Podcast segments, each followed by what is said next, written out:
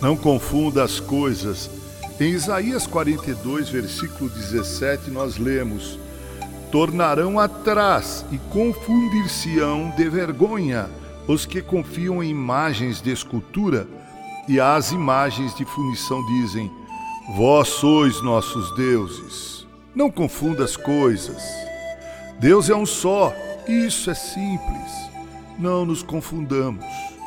O correto uso das palavras é uma virtude que todos nós deveríamos possuir. Certa vez eu li num boletim de uma igreja a seguinte expressão: é preciso saudar o valor, saudar com U, quando o correto seria dizer e escrever saudar com L, saudar o valor. Na verdade, ninguém saúda uma dívida o correto é saudá-la mesmo, com L. Foi um erro ortográfico. Não se deve também confundir mal com L com mal com U. Mal com L é antônimo de bem, enquanto mal com U é antônimo de bom. Não se deve falar mal, pois isso é mal. Deve-se falar bem, pois isto é bom. Não podemos confundir cargo com função o primeiro cargo designa a posição de alguém em relação aos outros. Presbiterato e diaconato, por exemplo, são cargos. Função é a obrigação decorrente do cargo.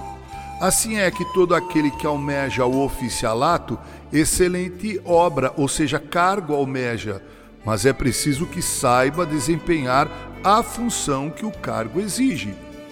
A língua portuguesa nos prega algumas peças. É preciso que estejamos atentos. Não podemos confundir amassemos com amassemos. A ausência ou presença do acento agudo faz uma grande diferença. Na ausência implica em amassar e na presença em amar. Amar o irmão, sim, amassá-lo jamais. Dá indisciplina. Veja você um outro erro comum trocar a palavra concerto com C pela palavra concerto com S. O primeiro, com C, refere-se a uma peça musical, normalmente. O segundo, concerto com S, tem a ver com alguma coisa que não deu certo ou algo que quebrou e precisa ser consertado. Pode ser que um concerto musical necessite de concerto. Nesse caso, quem sofre é o maestro. Lembro-me também de algo que escrevi, mas que mesmo assim esqueço vez em quando. Trata-se do uso correto das preposições a e para. As duas preposições se usam com verbos de movimento, mas a com crase indica retorno rápido ou breve.